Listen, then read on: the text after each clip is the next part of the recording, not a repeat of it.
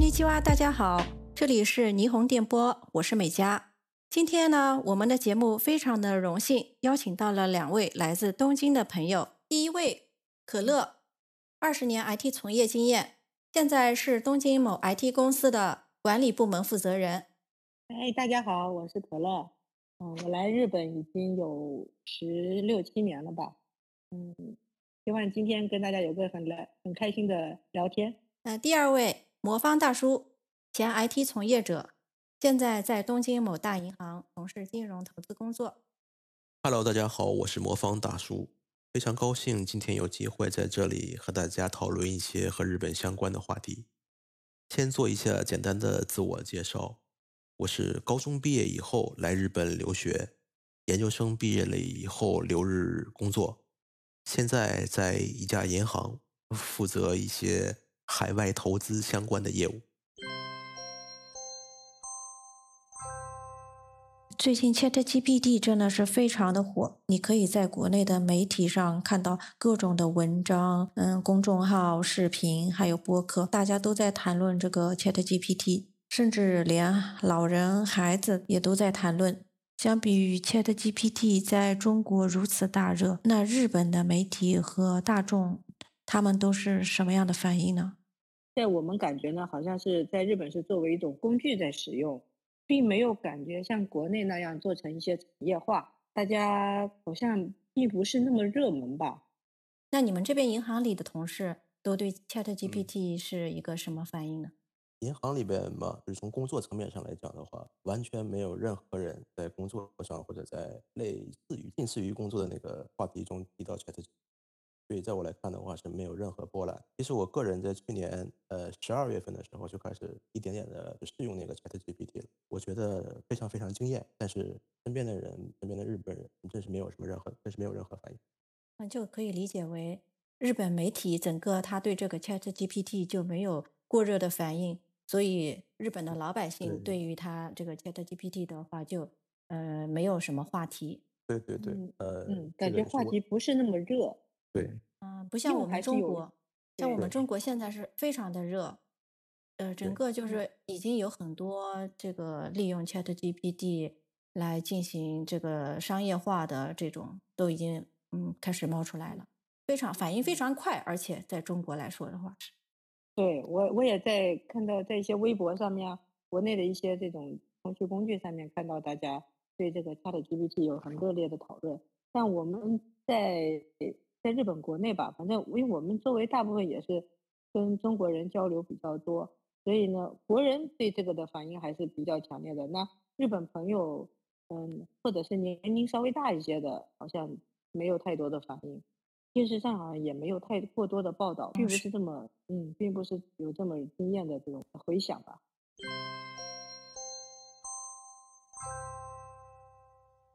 我看到过一则报道，就是洛桑国际管理发展学院 （IMD），它就会对全球很多国家来做一个这个数据利益的排名。在这个全球数据竞争力排名里面，日本它已经跌到了二十九位，是日本史上最低的。也就是说，日本它现在这个数据竞争力啊，与中国的差距就比较大。而且，日本二零二零奥运会的时候，他这个网络安全负责人樱田义孝说他自己从来没有用过电脑，一下就成了世界上的笑话嘛。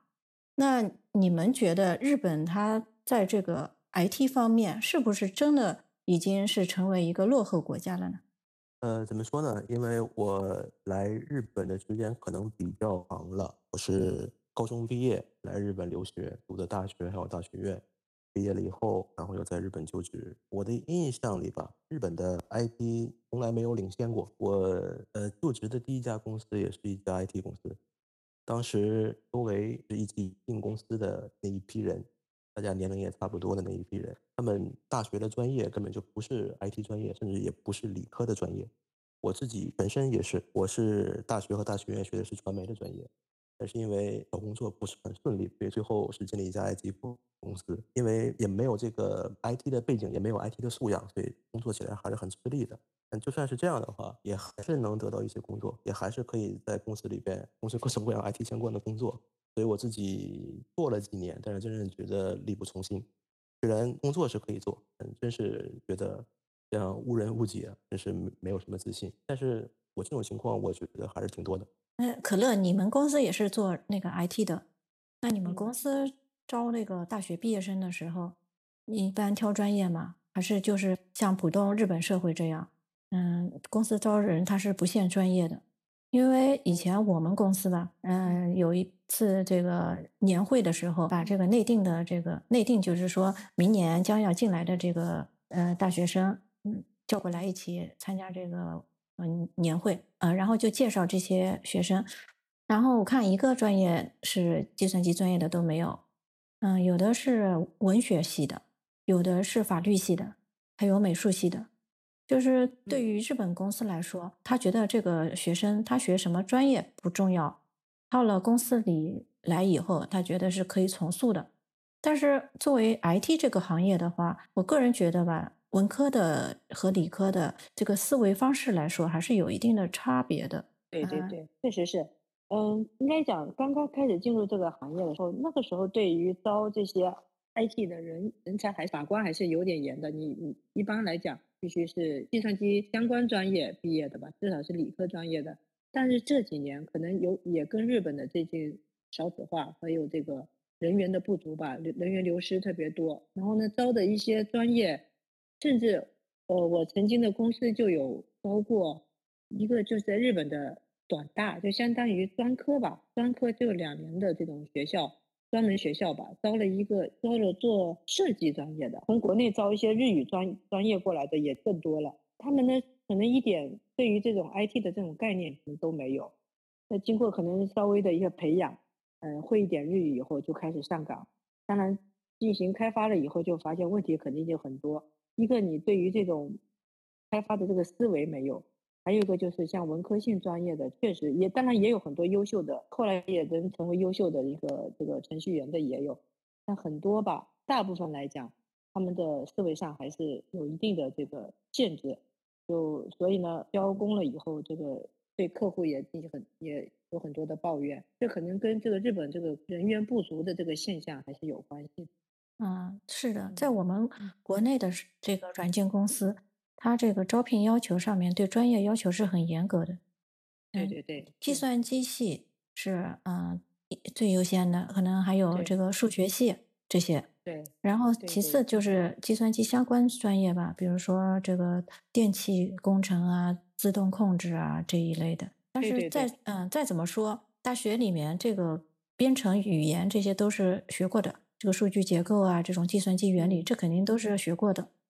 但是嗯，像日本的话，公司招聘的时候，它就不会有这么这个严格的限制。确实，我想起来，在多年以前吧，就是我在毕业的时候，华为公司来来我们大学招招聘的时候，他就严格的说，招软件工程师的时候不能招这个文科毕业的学生。为什么呢？就是因为他们曾经招过人民大学的一个呃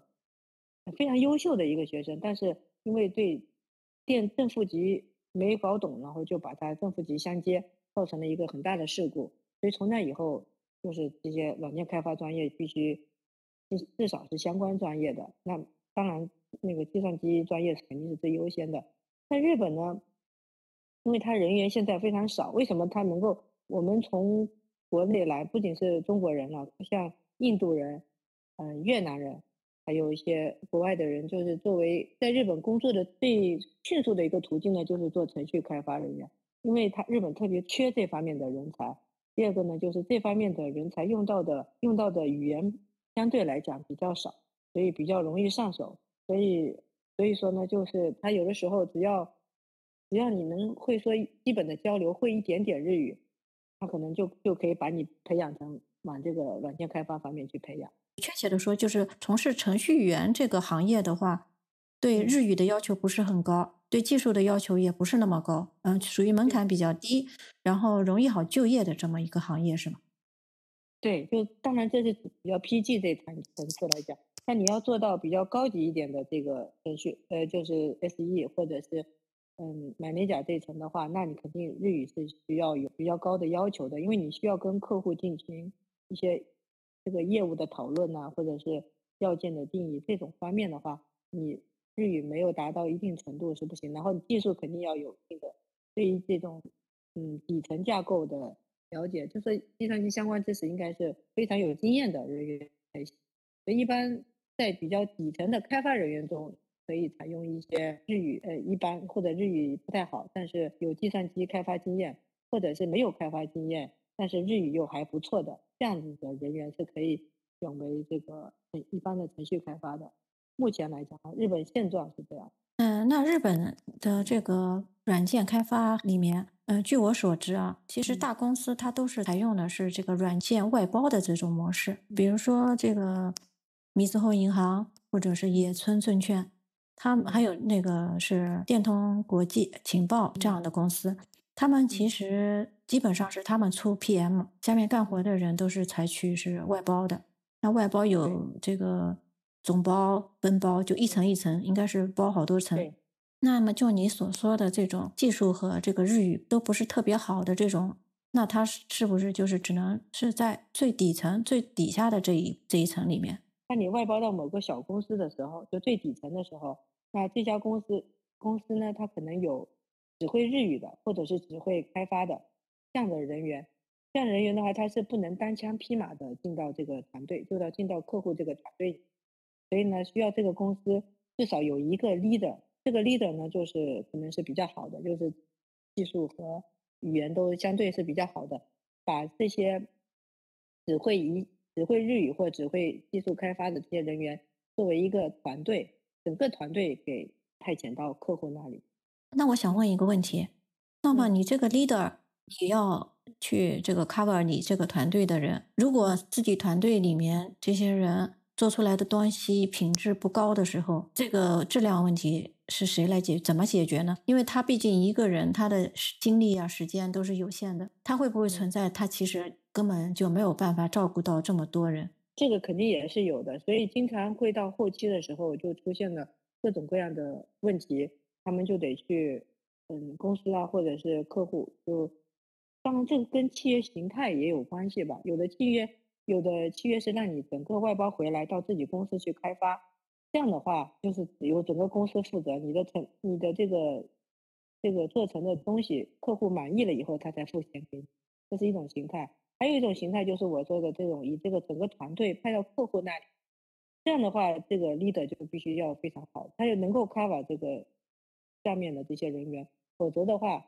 嗯，出问题肯定是先找这个 leader。从 leader 本身来出发的话。那他肯定是想要比较好的人，这样他带起团队来，他自己轻松。那为什么他必须要去给他这些不好的人，他也要带过去呢？是公司出于什么考虑，就是把这个团队里塞塞进去这么多，就是水平又不高的人？一个是两个问题，一个就是日本缺这样的人才，因为你又又要日语好，又要又要这个嗯技术好的话，日本现在很缺。第二个呢，就是从这个从利益来讲，就是他们这样的人单价比较低，所以对于公司来讲，他的他只要有一个人能够 follow 在下面这些人的话，他那个对于公司来讲，他们派遣出去的价格还是可能是不低的，但是他从这些这些程序员身上得到的这个利益就比较高。哦，我明白，就是说他这个发给这个程序员的工资。和实际从客户那边拿到的钱，这个差价比较大。如果你是本身比较厉害的人，那么公司从你这个身上赚到的差价是比较少一点。然后，如果你是一个比较一般的人的话，那么公司来说，它利益就更大。所以公司它是愿意来，就是说招一些这样的人搭配到这个团队里面去干活。但是其实对这个带队的人来说，他其实是挺辛苦的，是吧？对对，很多这种 PM 或者 PL 的话，我打断一下，PM 是项目经理，PL 是项目主管的意思。好的，继续。他们就叫苦连天，尤其是做的成品都没法用，这程序都不能用，因为有些没有，比如说像那些没有开发经验的人做一些测试，什么还可能还测试的话，可能也有问题，因为要求的写那试样书什么的，他们呃，试样书就是测测试设计书是吗？测试设计书对，嗯，他们写的可能就写的就就不行，嗯，这样的话需要让他们的 leader 对他们进行一些继续修改，嗯，确实有出现很多很多的这种问题出过，但是现现状就是这样，有一个公司从从这种利益的角度上来考虑，第二个也确实缺乏这方面的人才，尤其这几年从国内招了不少的这个，嗯，就是刚毕业的大学生，或者是有些是大厂出来的人，也也也招了很多过来。他们首先就日语就不太会，那有的技术还蛮好的，但这这样的人才都不能跟最终的用户进行交流，因为都有一方面的缺陷吧。所以呢，就需要有一个这个管理者，就是项目经理，对于对承上启下的作用吧，就必须在中间进行 follow 和 cover。嗯，但是就我自己以前在日本带项目的经验来说的话，这个技术好的人是要比只会日语不会技术的人要好带的。至少说，因为上级交代他的任务的话，他是可以独立完成的。但是只会日语，但是这个技术不行的，到时候最终交货的时候，可能就需要找人帮他们返工，是吧？对对对，所以肯定是只会技术的人，嗯，他的这个单价比这种。只会日只会日语的人肯定是要高的多得多，这是肯定的。嗯，就是只会，除非这些就虽然只是只会日语，但他后期可能也有努力去学习写程序的话，那有可能他们的单价会涨上去。但但是还是比较少吧，还是一些程序程序员的这个单价会相对是高的。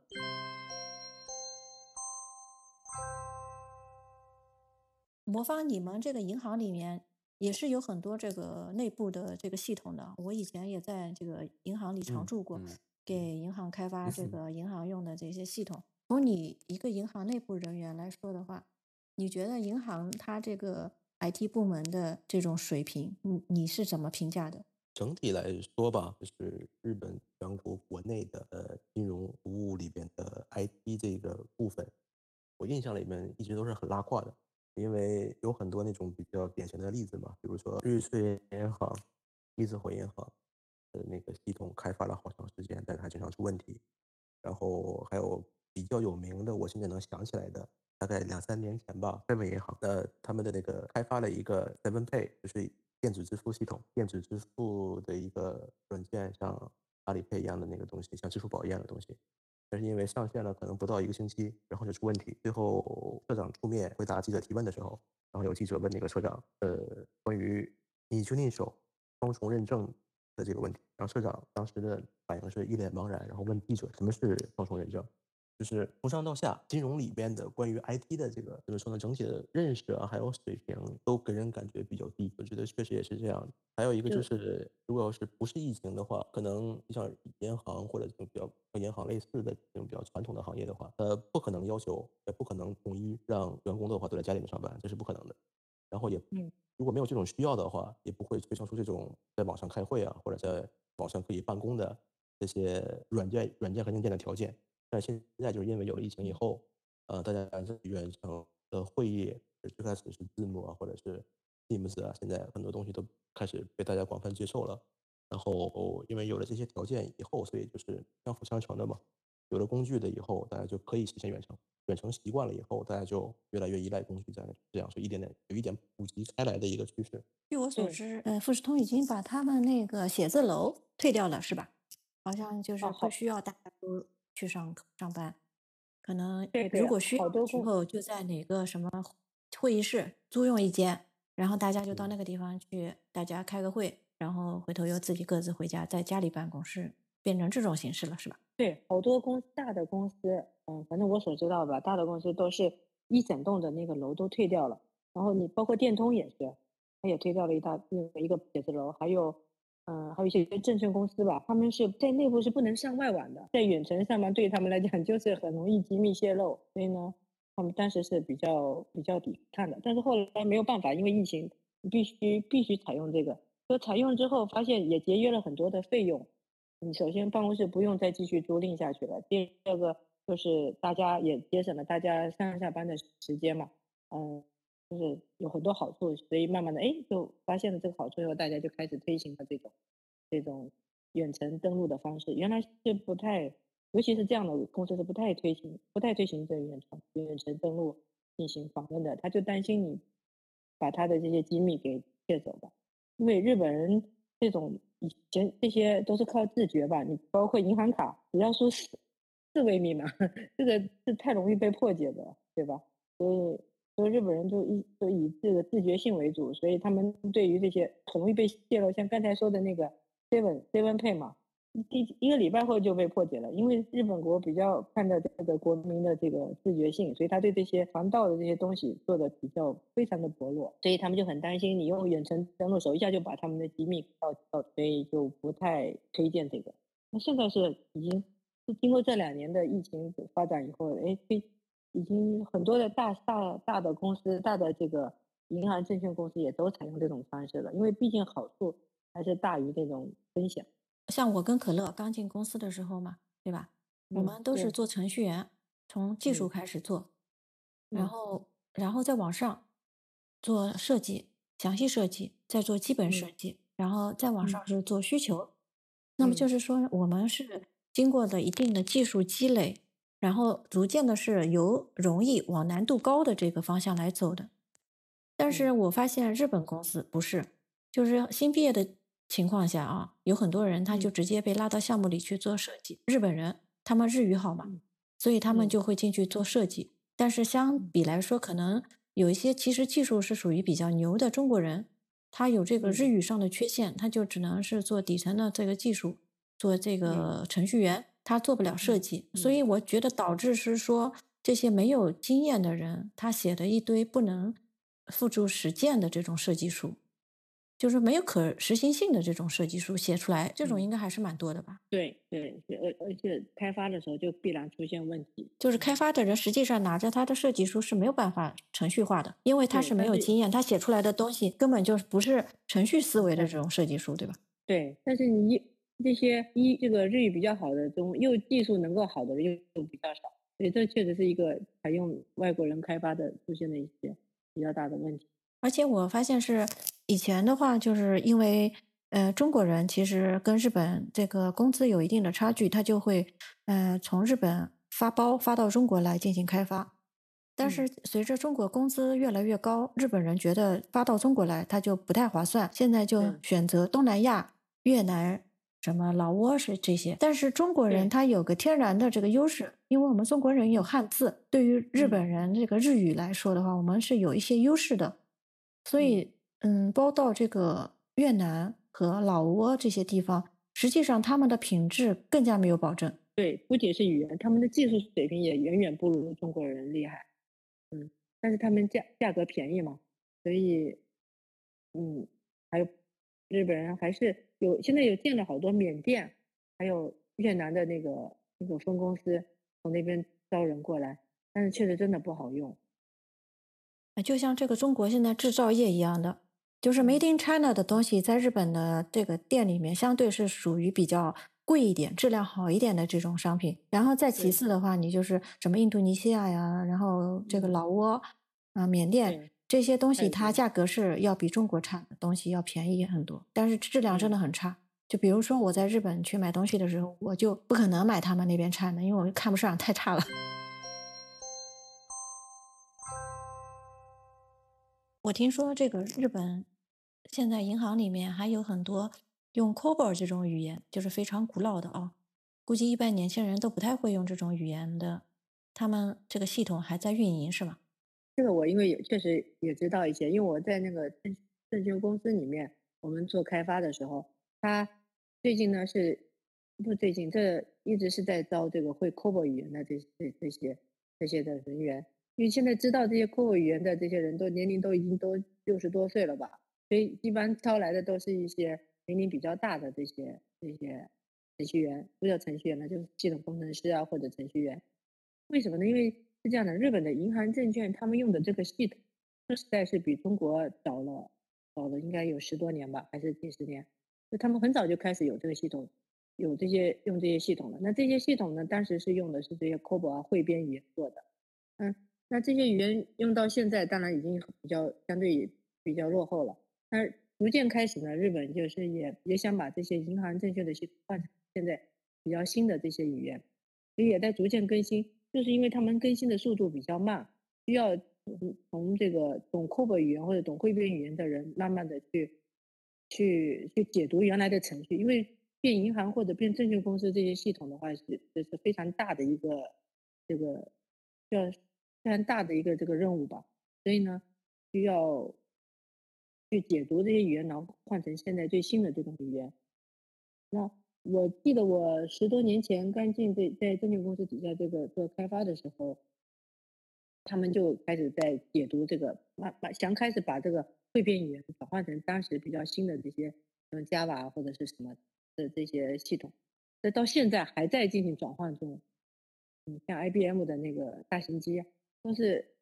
还在转换中吧，所以比较，但是速度为什么这么慢？都十多年了，还在慢慢的在在更新中。这就是日本的一个这个效率比较慢的这个原因。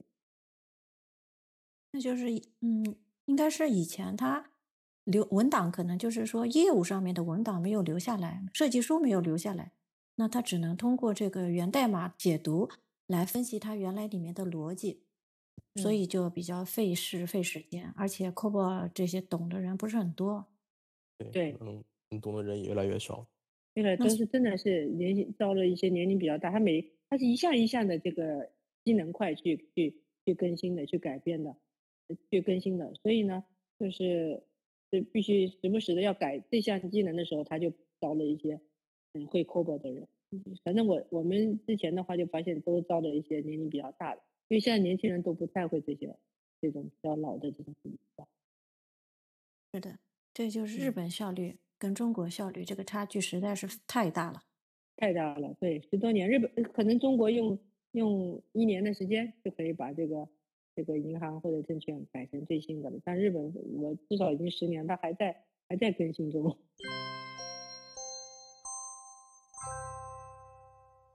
我当时是大学毕业以后，大学院毕业以后进的第一家公司是做 IT 的，从事 IT 的。我当时做的叫 SI，这种的话应该叫 SI，不是 System Engineer，是 System Integrator。然后有很多工作的话需要在数据中心，当时经常进出数据中心。然后里边的话你会看到很多那种日文叫 Mainframe，就是很多的那种非常非常大的那种服务器放在那个铁箱子里面，很多很。那其中有一个印象特别深的就是外观看起来的话像一个大玻璃箱子，然后里边。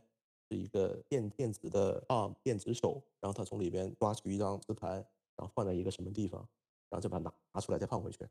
当时看的时候觉得非常震撼，就像看变形金刚一样。然后后来问了周围的人才知道，那个是一个数据存储设备。因为当时应该是四五年前吧，云计算还有这些云的这些设备还没有流行，就很多大的公司或银行、金融啊，他们用的都是自己的服务器。然后这种服务器对算力的要求也很高，因为下面有好几千万的用户，保证这个好几千万用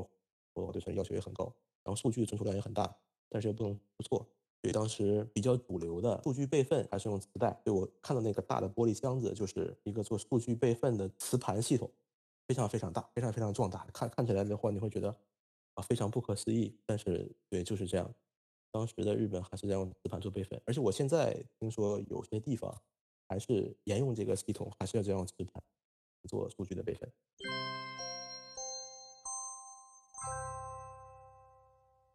其实以前在我们的印象当中吧，就这个日本应该在电子方面是比较先进的一个国家，但是确实在这几年吧，因为中国的崛起，就感觉到日本相对就落后了比较多。尤其我觉得像在电子支付这一方面，我这个切身感受是比较深的。像周围好多人还是在用信用卡和现金，嗯，去比如去那个饭店吃饭的时候，在国内，我记得前几年去国内旅游的时候，到了一个三线的城市，嗯，都根本就没有这个，呃，就没法看那些菜单的时候，他甚至就是说没有纸质的这个菜单让我看，必须从手机扫码进去，然后看菜单。才能才能吃，才能进行点菜。可是日本呢，还是用还依然是用这个纸质的这个点菜的方式。那尤其在支付的时候，这几年日本有兴起一个叫佩佩的这个支付工具。但是呢，用的人因为政府一直在大力的在推进这个佩佩支付的这个这个使用，但是用的人刚开始的时候还是非常的少。就是疫情刚开始的时候。我周围的人到现在甚至还用信用卡和现金，嗯，所以日从这个方面来讲，可能日本是不是还稍微有走在这个比较落后吧？日本的银行现在应该是开户的时候还需要带印章的，对吧？对，银行的话还是需要带印章的，而且这个开户的话需要带印章，而且这个印章的话和其他印章还是不一样的，所以就是办一些银行手续的话，将来还会用到同一个印章，丢了还很麻烦。哦，对，还有需要到区域所，区域所，嗯，大概就是像中国的社区那种地方，要去办一呃，下这个登登录。对对对对，那个叫怎么说来着？叫几几次印透了，对吧？对，就是对石印的登录。对。中国现在是没有这，中中国现在要么就是手机认证，或者就是刷脸。这个对，当时我来日本的时候，我觉得这个非常非常的不可思议。一个一个印章特别容易能造假的，而且像比如说我我家，呃呃，我家就是开印章店的，我自己也会刻印章。所以我想，如果刻一个印章这么容易的话，呃，就是随便刻一个，然后如果一个印章的话，它能有这么大效用的话，我随便刻一个的话，我什么坏事都可以做了。但是，就是我虽然觉得不可思议，但是日本就是这样，有一个印章的话，就是能代表你在日的。对，嗯，对，现在日本慢慢的在搞这个电子印章化，这是因嗯，为这个新冠疫情，因为对，人家也是一个推，都出不来了，所以只能用这种方式了，对吧？要不然原来肯定是要有一个印章的，就是哪怕在公司里面，嗯，我们这些部门里面有些呃部门的领导啊，不无论是开发部门还是管理部门，都需要用印章来在后面盖一个承认的印。这个对，这个是也是他的一个文化吧。审批的流程的话，很早以前就应该是电子化的了，因为那个确实实在太麻烦了。你要是用纸的话，真的是，比如说先到一个部门，然后同时还要到另一个部门，然后两个部门要汇总的话，才能再往上面交。所以嗯很早以前，呃，就变成电子化的。但是印章这个文化还是存在了一段时间。我刚进银行的嗯时候，还是人手两个印章，这是一定的，嗯一个大一点的，一个小一点。然后一个是正式的印章盖印用的，还有一个嗯是做订正用的，就是你写错什么东西的话，可以画两条线，把写错的东西嗯涂掉。但是涂掉这个部分的话，要证明是你亲自涂的，所以你还有一个小一点印章，然后盖嗯。在那个两条线上面，再盖这两个印章。然后现在像刚才可乐说的那样，可能就是疫情，然后大家没办法每天都去公司上班了，所以这种需要盖印章的这个地方，就一点儿点变成电子化的，对，是电子，印章，对，电嗯。子印章，然后也是，当然也不分两个了，也不分大的和小的了，就同同样的一个印章，你盖印的话印一下，如果是写错了的话，就也是呃订正一下，然后再印，这是算一嗯，个比较小的进步。可能是疫情确实推动了这个日本的这个电子化对的发展。对对对。二零一八年十一月一日的时候，东京证券交易所买卖系统出现故障，四十分钟左右的时间是没法进行交易的，停盘的一个状态。像这种东西的话，比如说像这种这种故障，在中国或者在其他国家真的是很难想象的。我从来没听说过上海或者深圳或者香港或者伦敦或者纽约的哪一个交易所，然后因为系统故障结果停盘的。但是发生在日本，实际上应该是挺难理解的，但是也觉得见怪不怪了，也不是什么不可理解的事儿了。前几年吧，瑞士银行也陆陆续续的发生了几次 ATM，然后吃掉银行卡，但是又不出钱的这样不出现金的这样的状况，所以怎么说呢？这个也是挺难想象的，完全没法理解。比如说在国内的话，中商呃工商银行或者建设银行或者农行这些呃大牌的银行出现 ATM 的故障，然后几个小时或者是呃将近一天没有解决，这种情况真是很难想象。但是在日本，也就是最近还是在日常发生的，所以整体感觉的话，还是日本的 IT 系统还是非常脆弱，比想象的要脆弱一些。IT 尤其是从比如说电子支付这个方面，比如国内已经普及的那个在超市里边可以 IT 可以用刷脸来来买东西的，这个日本还没有普及，而且最近最近几年开始普及 PayPay 啊电子支付，用手机的支付开始一点点普及了。但是普及起来非常有难度。现在的话，日本的现金的支付率可能也不是很高。嗯，我没做过调查，但我印象里面应该也不是很高。因为我还见到过在便利店里面有人拿现金的或者，刷信用卡的。有一个方，面的原因是什么呢？我个人觉得是日本人对接受新鲜事物的比较钝感，这个是有一方面的。还有一个另一个侧面就是日本在比如说在支付领域刷信用卡这个普及率非常非常的高。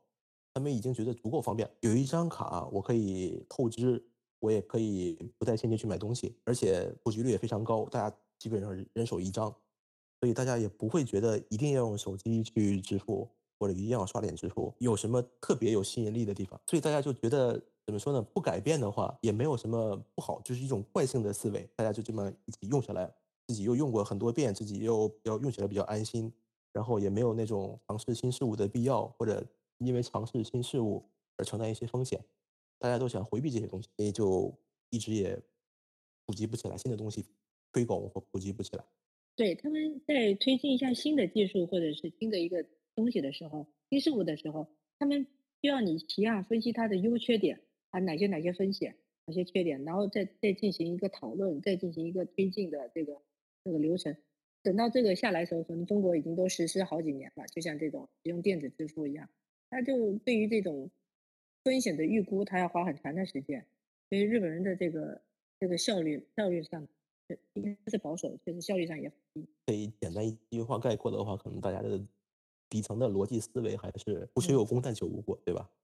嗯，日本人不接受新事物，这个确实是的。因为日本人其实前两年还有很多人，他用的是我们很老的那种手机，翻盖手机，就是不是智能手机，它就是只能打电话那种。后来直到去年，日本的运营商他不再提供这种手机的服务，他们才有些人被迫买了这个这个所谓智能手机。其实我们发达的这个互联网行业。跟这个智能手机的发展是密不可分的。如果没有这个啊，密切相关的。如果说没有这智能手机，这些支付啊，这些什么打车、外卖，它都是发展不起来的。那你说，你能想象我们中国还有人拿着那种摩托罗拉的 那种或者诺基亚的这种手机，一直在这个拿着在用？你都不可能想象的。但日本人他就可以。